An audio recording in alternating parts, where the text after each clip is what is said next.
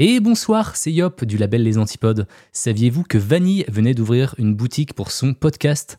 Il y a des t-shirts super stylax que vous pourrez arborer fièrement dans la rue. Il paraît même qu'en achetant deux t-shirts, vous favorisez le retour de l'être aimé. Vous n'avez plus aucune excuse, le lien est dans la description.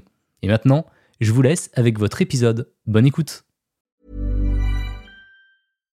When you make decisions for your company, you look for the no-brainers. And if you have a lot of mailing to do, stamps.com is the ultimate no-brainer. It streamlines your processes to make your business more efficient, which makes you less busy. Mail checks, invoices, legal documents, and everything you need to keep your business running with stamps.com. Seamlessly connect with every major marketplace and shopping cart. Schedule package pickups and see your cheapest and fastest shipping options from different carriers with rates up to 89% off USPS and UPS rates. And with the stamps.com mobile app, you can take care of mailing and shipping wherever you are. Make the same no-brainer decision as over 1 million other businesses with stamps.com. Sign up with code program for a 4-week trial plus free postage and a free digital scale. No long-term commitments or contracts. That's stamps.com. Code program.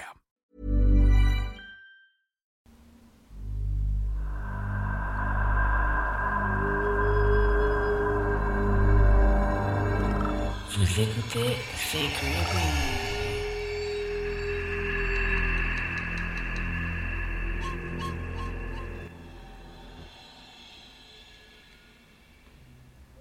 Hello, hello, welcome back pour un nouvel épisode de C'est Creepy. Podcast dans lequel je vous parle de tueurs et tueuses en série, paranormales et mystères en tout genre. Et aujourd'hui, on va pas perdre de temps, je vous ai trouvé une pépite, une femme, euh, comme je vous avais promis. Et euh, bah voilà, c'est bien creepy. Euh, je préviens d'avance, comme toujours, que va y avoir des détails assez dégueulasses. Donc voilà, vous êtes prévenus. C'est parti, let's go. Leonarda Cianciulli est née le 18 avril 1893 à Montella en Italie. Elle serait née d'un viol et sa mère, enceinte, s'est retrouvée obligée de se marier avec le connard en question et du coup, bah, elle n'a pas eu une enfance euh, terrible parce que sa mère euh, lui en voulait à elle et euh, bah, ils n'ont pas une bonne relation du tout elle est maltraitée euh, par sa mère et puis il euh, n'y a pas plus d'informations que ça par rapport à son père, mais euh, voilà, c'est un peu l'ambiance du foyer. Et du coup, Leonarda, encore petite, à cause de tout ça, a essayé de se suicider à deux reprises.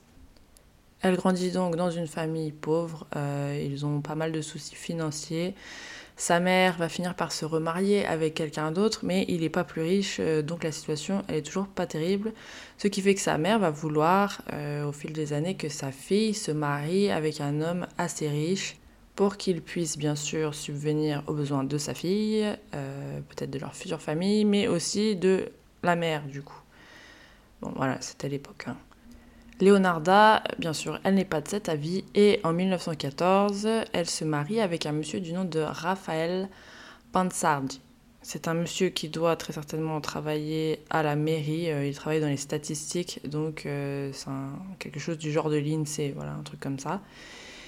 Et forcément, la mère de Leonarda, elle n'est pas d'accord avec ce mariage, elle avait prévu de la caser avec quelqu'un d'autre, quelqu'un de bien riche. Donc voilà, c'est un peu tendu. Et Leonarda, elle dira plus tard, haut et fort, que sa mère, à ce moment-là, et à cause euh, de ce mariage euh, qui euh, pas la mère, du coup, elle les aurait tous les deux maudits pour le restant de leur vie. Voilà, sympathique. Donc on est en 1893, hein, on se rappelle, en Italie. Donc même aujourd'hui, j'imagine, l'Italie c'est un pays très traditionnel. Et encore pire à l'époque, euh, concernant les mariages, etc., ça devait être encore plus euh, strict. Donc voilà, sa mère, déjà qu'ils s'entendent pas bien, euh, là, elle les a carrément maudits parce que voilà, supporte pas que sa fille lui ait désobéi et elle l'a maudit à vie. Enfin, soi-disant. Hein, Mais Leonarda, elle, ça va la traumatiser. Enfin, vraiment, elle se sent persécutée près normal, hein, mais elle se sent persécutée, euh, va se sentir persécutée toute sa vie, ça va lui rester euh, dans la tête et ça va la matrixer pour le restant de ses jours. Le couple déménage dans la ville natale euh, du monsieur, Raffaele. Il s'installe dans une ville qui s'appelle Loria et qui est quand même à 150 km de là où ils étaient, donc de la ville natale de Leonarda, quoi. Et là où habite sa mère. Donc elle est partie vraiment loin. Donc voilà, quelques années plus tard, en 1927, la Madame Leonarda, euh, elle est emprisonnée pour fraude. Alors on ne sait pas du tout ce qu'elle a fait. En tout cas, euh, j'ai trouvé nulle part ce qu'elle a pu faire. Euh, et voilà, elle n'est pas emprisonnée un très longtemps, hein, parce qu'après, voilà, en 1930, la vie continue. Euh, j'ai pas les dates exactes. Euh, voilà, on sait pas ce qu'elle a fait, on connaît pas les dates exactes, mais voilà. En 1930, leur maison est détruite par un, tremblement de terre et ils sont obligés de déménager cette fois-ci à Correggio. Je sais pas si ça se dit Correggio, je sais, je parle pas italien. Une fois installée là-bas, Leonarda. Euh, c'est bizarre pour moi de dire Leonarda, c'est la première fois que j'entends ce prénom, ça me fait penser à Lardon et à chaque fois que je, que je le dis. Mais bon, je m'appelle Vanille, donc euh, qui suis-je pour juger hein? Donc je disais, Leonarda, euh, dans cette nouvelle ville, elle ouvre un petit commerce et elle devient très populaire. Elle y vend du savon et du thé. Rappelez-vous bien de ça, d'accord? Bon, après, je pense que vous avez été spoilé euh, par le titre de ce podcast, mais bon. Bref. Les gens la trouvent très gentille, très douce, c'est une bonne mère, voilà, et une gentille voisine d'extérieur, bien sûr. Leonarda, elle a en effet quatre enfants, mais ça n'a pas été aussi simple que ça pour elle, euh, parce qu'elle a eu en tout 17 grossesses, et elle en a perdu 3. Perdu en fausse couche, hein, pas perdu dans le pâté de maison, et 10 enfants quand même sont nés, mais malheureusement ils sont tous morts très jeunes, et c'est pourquoi, avec les 4 qui ont survécu sur les 17, elle est très protective, et en plus de ça, elle vit dans la peur de les perdre tout le temps, euh, parce qu'une diseuse de bonne aventure, donc une voyante, lui avait prédit qu'elle allait se marier et qu'elle allait avoir des enfants, mais qu'aucun n'allait survivre. Vraiment aucun. Donc bon, elle reste dans le doute que euh, ces quatre enfants qui ont survécu, bah, ils vont mourir du jour au lendemain. Donc je crois que vous avez compris, Leonarda, elle est très superstitieuse, elle croit à tout ce qu'on lui dit, mais surtout les malédictions qu'on lui prédit. Et justement, les voyantes lui prédisent que euh, du négatif, quoi. Donc euh, voilà. Elle va voir une deuxième voyante, justement, euh, elle est addicte. C'est à se demander si elle veut pas savoir justement quoi faire pour que sa vie soit pire, en fait. Enfin bref. Donc, euh, la première lui prédit que ses enfants vont tous mourir, et, euh, voilà, et c'est le cas. Euh, il y en a certains qui survivent. Mais après, vu la date, je, suis quand même étonnée, parce que c'est minimum 1914, parce que je suis pas trop la, la timeline, mais on est minimum 1914, et les enfants, elle en a, elle a 17 grossesses, elle en a eu 10 qui sont nés, et il n'y en reste que 4. Enfin, c'est quand même assez. Euh... Enfin, je sais pas si c'était à cette époque encore euh, courant de perdre ses enfants euh, aussi facilement. Surtout que là, il n'y avait pas de maladie. Euh, enfin, en tout cas, dans mes recherches et dans, dans ce qu'on peut trouver sur Internet, il n'y a pas de maladie particulière. Enfin, ils nous disent pas, ils sont tous morts de je ne sais quoi. voilà, c'est malheureux. Non, il n'y avait pas, il y avait rien de spécial. Euh, donc je sais pas, limite je me demande, enfin je dis pas qu'elle a tué ses enfants, mais euh, sur 10 enfants qu'il en reste que 4, je me demande si à cette période-là, en 1914, c'était aussi normal. Ah, je ne sais pas, parce que ça me paraît un peu quand même tard, encore en 1800, je sais pas combien, là, euh, voilà, il y avait la tuberculose, bon la tuberculose elle a duré aussi au XXe siècle, mais voilà, je sais pas ça me paraît un peu, un louche. Euh, je sais pas vous, dites-moi euh, si je, je raconte n'importe quoi. Enfin voilà, bref. Euh, donc Leonarda, très crédule. on va dire qu'elle est très crédule plutôt, hein, plutôt que qu'elle force le destin. On va dire qu'elle est très crédule. Et donc la deuxième voyante lui dit, parce qu'elle lit dans les lignes de la main, elle lui dit Je vois dans ta main droite de la prison et dans ta main gauche je vois l'asile criminel. Voilà, donc pas très glorieux comme avenir. Euh, donc est-ce vraiment une prédiction ou plutôt de l'auto-suggestion de Leonarda par la suite, euh, qui croit dur comme fer euh, et qui perpétue un petit peu la destinée? Je ne sais pas, à vous de juger par la suite, parce que une nouvelle fois, la voyante voit juste, bizarrement. Et là, drame. En 1939, le plus grand-fils de Leonarda, Giuseppe, lui annonce qu'il va sûrement devoir partir à la guerre, donc à la Seconde Guerre mondiale, et rejoindre l'armée italienne. Et là, forcément, dans la tête de Leonarda, c'est le drame. Et en même temps, bah, c'est pareil, hein, on va pas se mentir, que quand euh, votre famille part à la guerre, ça vous fait pas plaisir, euh, et puis ça fait plaisir à personne d'ailleurs, parce que ça a été la réalité. Euh, son fils préféré va partir loin d'elle. Et en plus, il part au casse-pipe. La prédiction devient vraie, il va y mourir, c'est sûr. Dans la tête de Leonarda, hein, bien sûr. Du coup, Leonarda, bah, ça pète un neurone dans son crâne et elle se dit que pour mettre toutes les chances du côté de son fils, elle va devoir faire euh, des sacrifices humains et oui, c'est logique. Donc pour qu'il puisse rester en vie, sain et sauf pendant la guerre, c'est sa solution. Du coup, ce qu'elle fait, euh, c'est qu'elle s'improvise voyante elle-même. Et elle reçoit euh, des personnes chez elle pour leur donner conseil. Elle dit qu'elle a des super pouvoirs qui lui permettent de trouver solution à tout problème. Donc voilà, vous avez besoin de plus d'argent, venez la voir. Et c'est ce que vont faire euh, les femmes du village. Rappelez-vous que tout le monde l'aime bien, donc euh, c'est une petite commerçante euh, qui vend du savon et du thé, tout le monde l'aime bien, elle est très respectée. Et soudain, du jour au lendemain, elle a des super pouvoirs, elle est voyante, donc forcément les gens viennent la voir bah, pour tester ses services. Elle reçoit donc les femmes chez elle, elle se pose, elle parle, bref, tout va bien pour l'instant. Mais Leonarda, elle échafaude un petit plan pour les zigouiller tout simplement. Elle a besoin de chair fraîche. Et c'est là que l'histoire prend un tournant creepy. Elle choisit de s'en prendre à trois femmes qui tournent autour de la cinquantaine en moyenne, on va dire. Il y en a une qui a 73 ans, il y en a une qui a voilà, 50 ans, je crois. Euh, voilà, c'est les victimes qu'elle choisit. Et la première s'appelle Faustina Setti. C'est une femme qui n'a jamais été mariée de sa vie et elle vient consulter Leonarda parce qu'elle a besoin d'aide pour trouver un mari.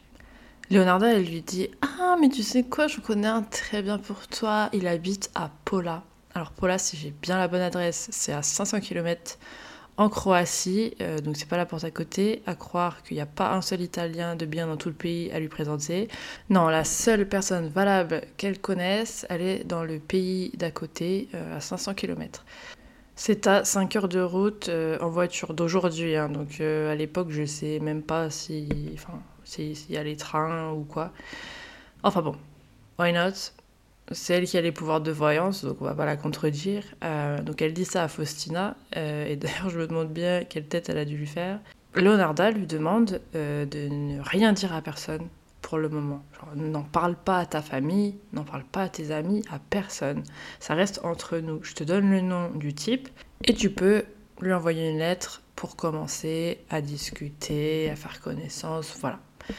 Ce qu'elle fait. Et ils échangent plusieurs lettres et euh, voilà, c'est magnifique, euh, ils s'entendent trop bien, comme par hasard. Bien sûr, vous vous doutez bien qu'il n'y a pas de mec qui répond à ces lettres, c'est Leonarda elle-même qui écrit de fausses lettres à sa place. Euh, et j'imagine qu'elle faisait aussi genre de poster les lettres pour elle, ce qui est chelou d'ailleurs, parce que moi je trouverais ça louche de qu'on me laisse pas aller mettre les lettres à la poste moi-même. Mais bon, on va dire que c'est à l'époque hein, et que c'était pas bizarre. Euh, après tout, dans les films, on voit bien que quand il y a des lettres à envoyer, euh, ils y vont rarement eux-mêmes se les passe, voilà, tu iras à la poste pour moi, merci, euh, bref. En tout cas, elle lui invente un mensonge, euh, et puis c'est pas bien compliqué pour elle. Et Faustina a gobé, voilà, malheureusement. Ensuite, elle lui dit, euh, tu sais quoi, tu sais ce qui serait bien? Ce que tu peux faire, c'est que tu peux commencer à écrire des lettres et des cartes postales à ta famille, comme si tu étais déjà à Paula. Et euh, t'inquiète, hein, euh, non, non, si, si, tu vois, c'est une bonne idée. On leur enverra quand tu arriveras là-bas.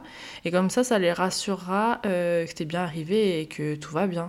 Si j'insiste, vas-y, tiens, prends un stylo, vas-y, écris, t'inquiète pas, c'est une bonne idée, fais-moi confiance, bordel de merde. Faustina, convaincue par ce plan foireux, elle écrit donc euh, les fameuses lettres et les cartes postales, et le jour du départ, euh, elle vient voir Leonarda pour lui dire au revoir, lui dire merci, euh, comme convenu, hein, parce que c'était donné rendez-vous avant de partir. Leonarda, elle l'accueille euh, et elle lui dit Oh, mais c'est trop bien, c'est le grand jour, tu dois être super content, tu vas voir, il est incroyable, cet homme qui habite à 500 km et qui n'a même pas de nom. Attends, attends, on va fêter ça une dernière fois avant que tu partes quand même. Viens t'asseoir, je vais te servir un petit verre. Sur ce, Leonarda part dans la cuisine et lui coule un petit verre de vin. Leonarda lui dit euh, Ah, attends, j'ai quelque chose pour toi juste avant que, avant que tu partes, j'allais oublier. Euh, bois, bois, bois, vas-y, bois, ça va, te, ça va te donner un petit peu d'énergie avant de partir. Et puis en plus, euh, là, le temps presse, vas-y, bois, je vais chercher le truc. et Leonarda se relève et elle revient avec une hache. Et là, elle la plante dans Faustina. Bien sûr, Faustina, elle meurt et euh, Leonarda l'attrape, puis la traîne dans un placard. Dans ce même placard, qui doit être un grand placard quand même, j'imagine, euh, elle la coupe en neuf petits morceaux.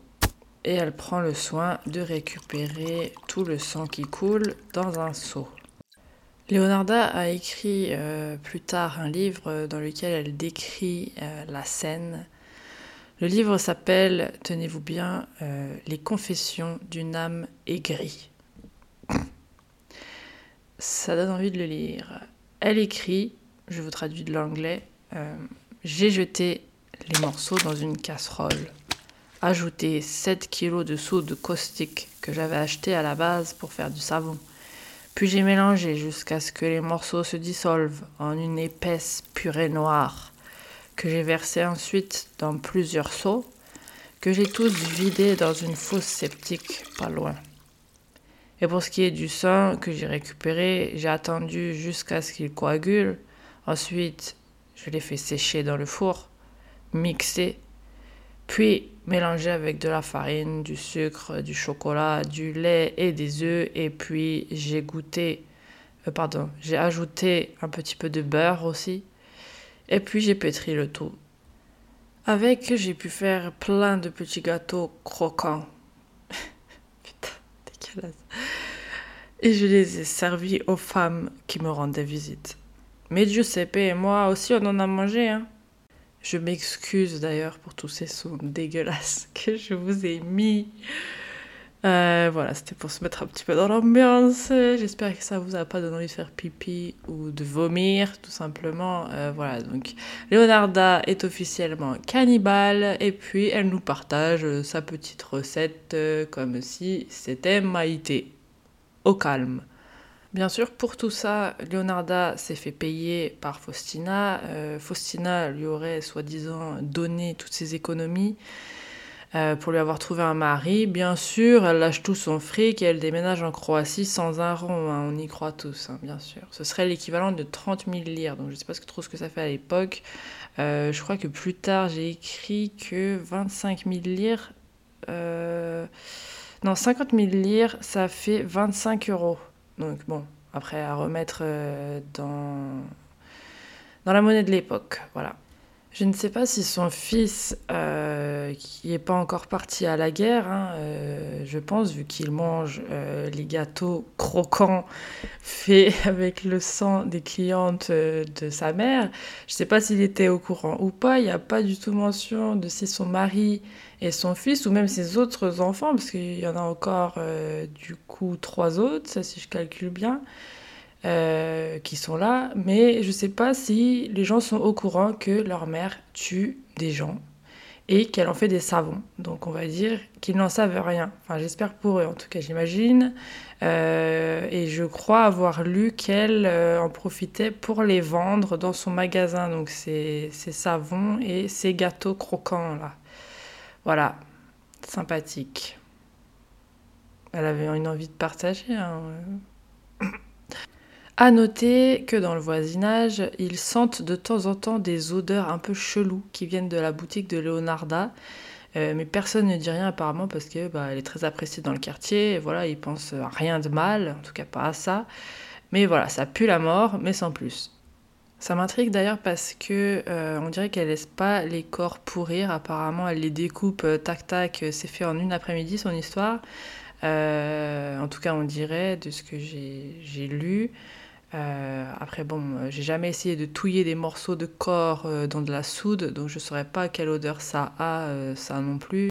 Mais bon, voilà, en tout cas, des odeurs qui sont remarquées par les gens. Et il me semble avoir vu aussi une photo où elle entreposerait sous le toit, je pense, les corps. Donc peut-être que si jamais sa famille n'est pas au courant, peut-être qu'elle les cachait dans un placard ou elle les cachait justement sous les toits en attendant d'avoir le temps de les découper au calme, euh, ou je sais pas. Dans un cas de contretemps, en tout cas, ils étaient entreposés quelque part, donc peut-être que ça devait sentir. Ou juste euh, la tambouille euh, dans sa casserole sentait, voilà. En tout cas, l'entourage a senti quelque chose. Donc que ses, ses enfants et son mari ne sentent rien, bon, c'est une autre histoire. Bon, on peut se dire qu'elle a fait un sacrifice, et puis voilà, basta. Elle veut sauver la vie de son fils, elle sacrifie une personne, une vie pour une vie, voilà. Mais non, apparemment c'était pas assez, il fallait qu'elle sacrifie encore. Donc du coup, vient ensuite sa deuxième victime, Francesca Soavi. Elle dit lui avoir trouvé un travail dans une école à Piacenza. Vraiment, elle est incroyable, hein, cette Leonarda, c'est à la fois mythique et Pôle emploi, donc elle lui a trouvé un job. Et pareil, elle lui dit d'écrire des lettres à sa famille et à ses amis pour les prévenir qu'elle allait partir loin. Et euh, elle les poste à Correggio, dans leur ville. Et une fois encore, le jour du départ, euh, le 5 septembre 1940, Francesca rend visite à Leonarda pour la remercier et lui dire au revoir. Et Leonarda, une fois de plus, elle lui sert euh, et pareil, elle lui fout un coup de hache. Elle va ensuite se débarrasser du corps de Francesca de la même manière que la première et cette fois-ci, elle récupérera 3000 lire de l'argent de Francesca pour ses services. Ça me fait beaucoup penser à Belle Gunness, je sais pas vous, leurs histoires sont quand même vachement similaires. Toutes les deux, elles ont un petit magasin, euh, une maison détruite, une enfance très pauvre. Elles sont toutes les deux motivées en partie euh, de tuer pour l'argent, euh, mais aussi parce que bah, elles sont timbrées, bien sûr. Hein. on est d'accord. Belle, comme Leonarda, se débarrasse des corps toute seule bah, les tue aussi, mais elles s'en débarrassent euh, toutes seules. Et bah, elles sont tous les deux aussi très créatives euh, dans leur magouille. Voilà, donc je sais pas, ça m'a fait penser à elles. Si jamais vous savez pas qui c'est Belle en fait, bah, j'ai fait mon tout premier épisode sur son histoire. C'était une serial killeuse à la fin des années 1800. Voilà, donc comme ça vous saurez tout. Et c'était une histoire tout aussi tordue. Franchement, c'est le même registre. Voilà, voilà. Malheureusement, encore une fois, Leonarda, elle ne s'arrête pas là. Jamais 203, sa troisième victime, c'est une dame qui s'appelle Virginia Cacioppo. C'est une chanteuse d'opéra qui est assez connue euh, dans le coin, apparemment. Et elle n'a plus trop d'argent, euh, elle est désespérée, elle vient consulter Leonarda pour lui demander si elle n'aurait pas vendre un petit boulot ou quoi euh, pour qu'elle puisse s'en sortir. Et là, quelle chance. Encore une fois, Leonarda lui dit Mais j'ai un taf pour toi. Et en plus, euh, c'est carrément dans tes cordes. Enfin, c'est, c'est dingue. Quelle, euh, quelle coïncidence. par contre, ça va te coûter 50 000 lire. Donc voilà. Tu me payes avant que je te le dise, s'il te plaît. Donc comme je vous disais, 50 000 lire apparemment ça fait 25 euros aujourd'hui, donc euh, c'est pas euh, non plus mirobolant. Hein, euh. bref, Parce que Belle elle, pour, euh, pour rappel, elle s'était fait des millions par chaque personne qu'elle a, qu'elle a arnaqué. Donc bon, là, c'est 25 euros. voilà, 25 euros en 1914. Virginia la paye et Leonarda lui crache enfin le morceau. Elle lui dit qu'elle lui a trouvé un poste de secrétaire pour un impresario. Alors un impresario, je savais pas ce que c'était, j'ai été chercher. Euh, ce serait quelqu'un euh, qui est propriétaire d'un opéra ou en tout cas qui gère les contrats euh, des artistes. donc voilà. Donc là, dans ce cas-là, c'était un propriétaire d'un opéra à Florence. Donc le poste est à 200 km. Encore une fois, c'est pas la porte d'à côté. Euh, Après, franchement, pour vous dire, je sais pas si c'était courant à l'époque euh, de partir travailler à 200 km. mais bon, ça me paraît quand même un petit peu loin, hein, parce qu'on n'a pas les moyens d'aujourd'hui non plus. Après, je sais pas. Peut-être que, peut-être que c'était faisable, peut-être que c'était courant, peut-être que ça choquait pas, j'en sais rien. En tout cas, tous les jobs qu'elle trouvait pour ses clientes étaient euh, tous à plus de 100 km, donc euh, ça l'arrangeait bien quand même. Et là, rebelote, elle dit de ne rien dire à personne, de n'en parler ni à sa famille ni à ses amis. Mais cette fois-ci, euh, Virginia va bah, pas l'écouter en fait. Euh, elle va pas s'empêcher de le dire euh, à sa sœur et à des gens euh, voilà, qu'elle connaît parce que bah, elle, est, elle, est, trop contente d'avoir trouvé un travail et euh, bah, voilà, elle le dit à tout le monde, Leonarda m'a trouvé un travail, voilà. Et heureusement, d'ailleurs, le 30 septembre 1940, Virginia toque à la porte de Leonarda, euh, encore une fois pour dire au revoir avant de partir, et sûrement, je pense, la payer. Je pense que c'était à ce moment-là qu'elle devait les payer, c'est pour ça qu'elle venait toujours et elle partait pas euh, voilà, en oubliant Leonarda ou quoi. Je pense qu'il y avait quelque chose. euh, hein. C'était pas juste de la politesse, elle devait soit les payer ou soit. Enfin bref, voilà. En tout cas, il y avait toujours rendez-vous juste avant le départ. Et là, bah, je vais pas vous réexpliquer, hein, elle la tue exactement de la même manière, à la hache, et euh, elle ajoute une petite ligne à propos de ça dans son recueil euh, des grilles, là. Elle dit Elle a fini dans la casserole comme les deux autres. Sa chair était blanche et graisseuse. Quand elle a fini de fondre, j'ai ajouté une bouteille d'eau de Cologne et après avoir bouilli un long moment, j'ai pu en faire de très acceptables et crémeux savon. J'ai donné quelques barres aux voisins et à des connaissances.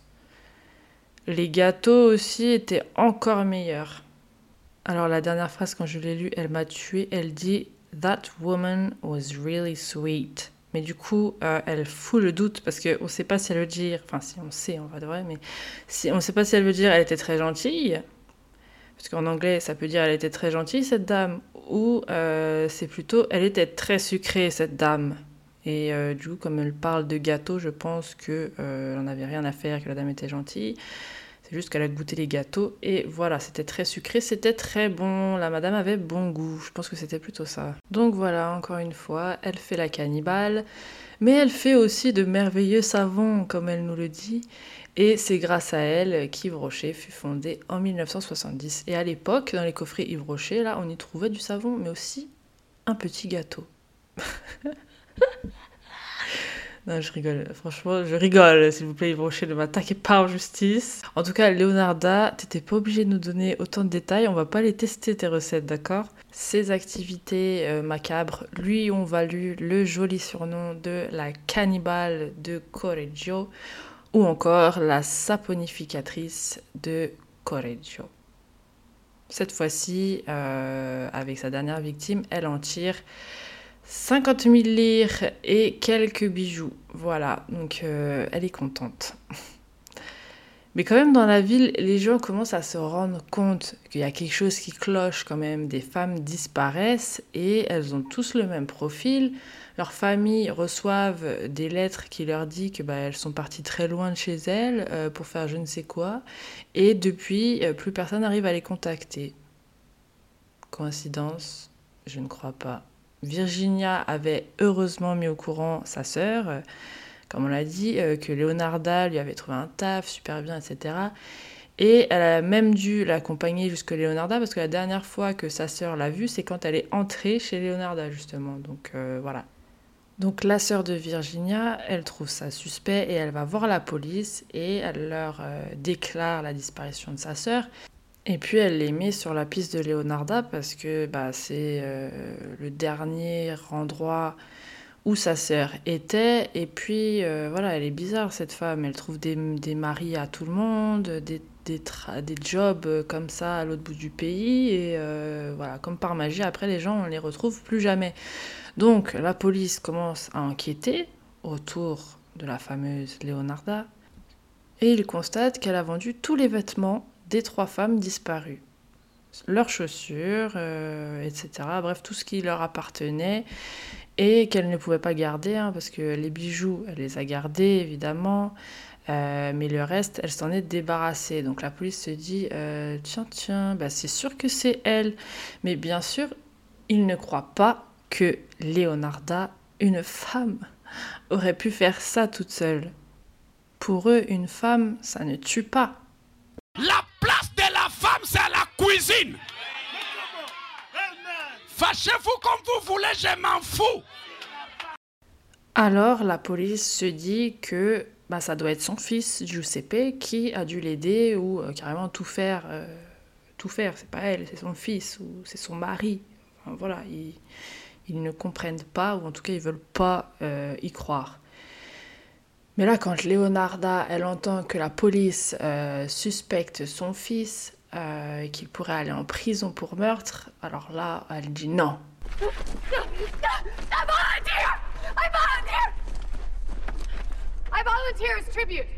Là, elle dit c'est moi et elle balance tout, elle donne tous les détails pour que tout le monde soit convaincu que en effet c'est bien elle qui a tout fait toute seule. Elle explique ses raisons, elle dit que c'était pour sauver son fils euh, de la guerre, donc elle était obligée de sacrifier trois femmes. Euh, je me demande bien d'ailleurs pourquoi trois femmes et pas un seul homme, hein. ça aurait été plus logique euh, et plus rapide, mais bon, je sais pas. Peut-être qu'elle était plus à l'aise pour manipuler et tuer des femmes que des hommes, et puis peut-être que dans sa tête, bah, trois femmes, peut-être que ça valait un seul homme. Euh, je sais pas, je sais rien. Euh, donc voilà, elle est arrêtée et puis c'est en prison qu'elle écrit ses mémoires, là, ses mémoires euh, gris qui sont d'ailleurs jamais publiées. Hein, cherchez-les pas, elles sont pas disponibles à la lecture. J'ai regardé bien sûr.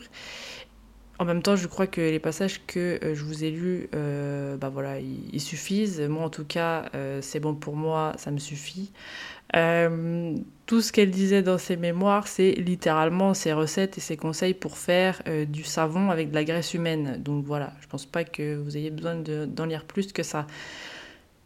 Les gens, bien sûr, à l'époque, ils étaient tous à fond sur l'affaire. Ils étaient dehors à attendre euh, au tribunal pour essayer de rentrer, d'y avoir une place, d'assister à toute la scène, enfin bref.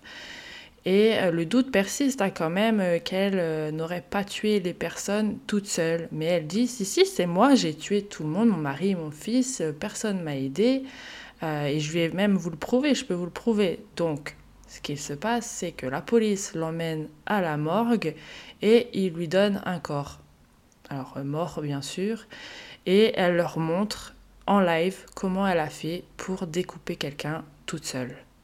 Donc, elle démembre le corps en neuf morceaux à nouveau et il la chronomètre euh, et elle, elle fait tout ça en 12 minutes. Et bien sûr, tout le monde est choqué. La dame, c'est une professionnelle. Donc voilà, 12 minutes. Je sais pas si vous vous rendez compte. Non mais 12 minutes. Bref. je veux même pas, je veux pas en savoir plus. Voilà. Donc là, bien sûr, elle est jugée coupable et elle est envoyée en asile psychiatrique pendant 3 ans. Puis elle est condamnée à passer 30 ans en prison.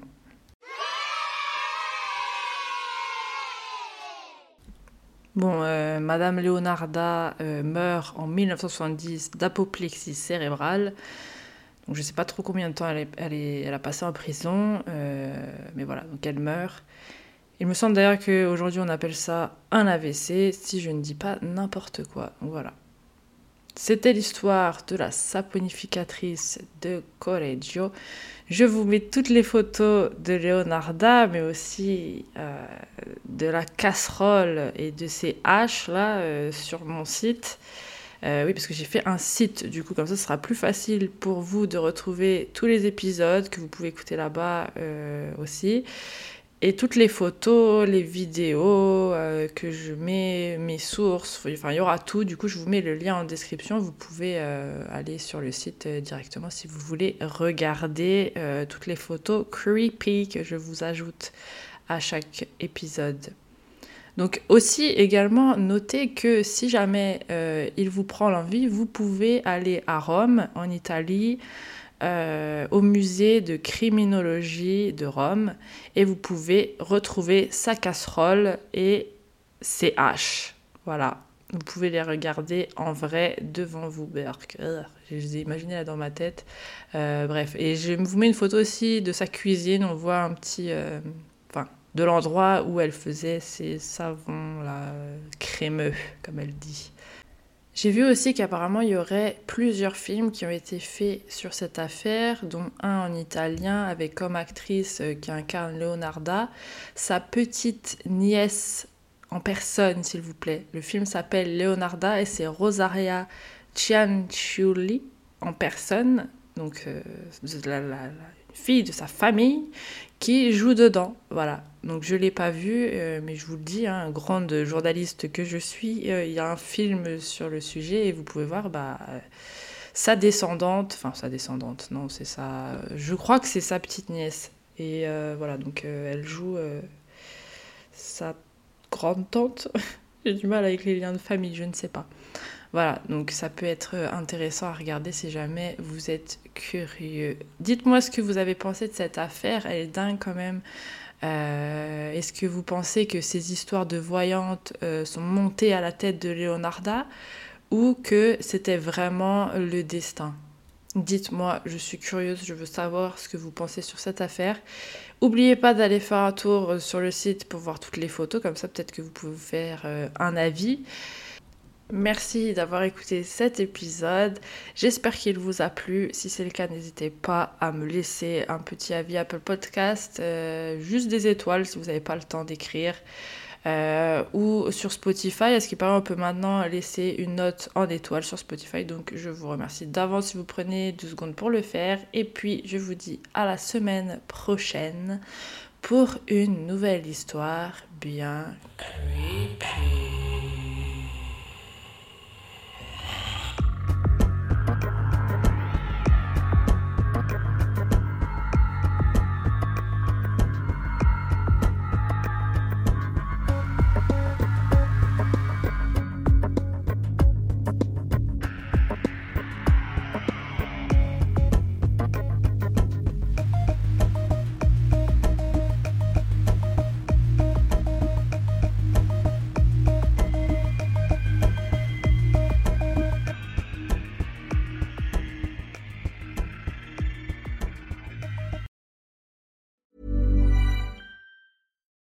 Here's a cool fact a crocodile can't stick out its tongue. Another cool fact you can get short term health insurance for a month or just under a year in some states. United Healthcare short term insurance plans are designed for people who are between jobs, coming off their parents' plan, or turning a side hustle into a full time gig. Underwritten by Golden Rule Insurance Company, they offer flexible, budget friendly coverage with access to a nationwide network of doctors and hospitals. Get more cool facts about United Healthcare short term plans at uh1.com.